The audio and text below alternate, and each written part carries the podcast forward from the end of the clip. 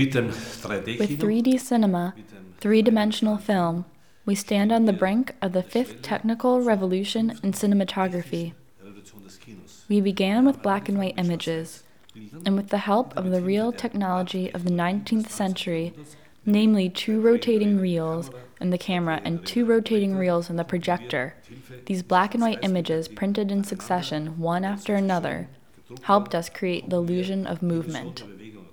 Then, from the black and white film, comes the color film as the third revolution.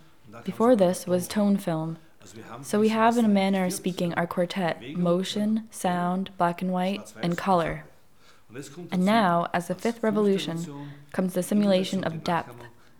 Cinema is always becoming closer to life. The meaning of the word cinematography is to record movement. Up until now, cinema has always been an illusion of movement, but not a true illusion of spatiality. The question is simple how does illusion of depth arise? Namely, from the two eyes. The distance between the eyes yields varying images of the surroundings, and the brain takes the images provided by the two different eyes, and from this constructs depth. Now, in 3D cinema, we are producing exactly this the illusion of depth. The cinema is always becoming closer to life. Now, not only is the sound or the color or the motion possible, but also natural perception, which up until now we could only approximate.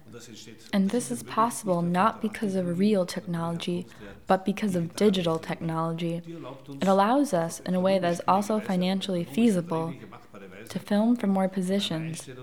We already have many films, The Matrix and the like, which already before 3D cinema, already before Avatar, have shown us what is possible if a setup of 16 cameras film from 16 different positions.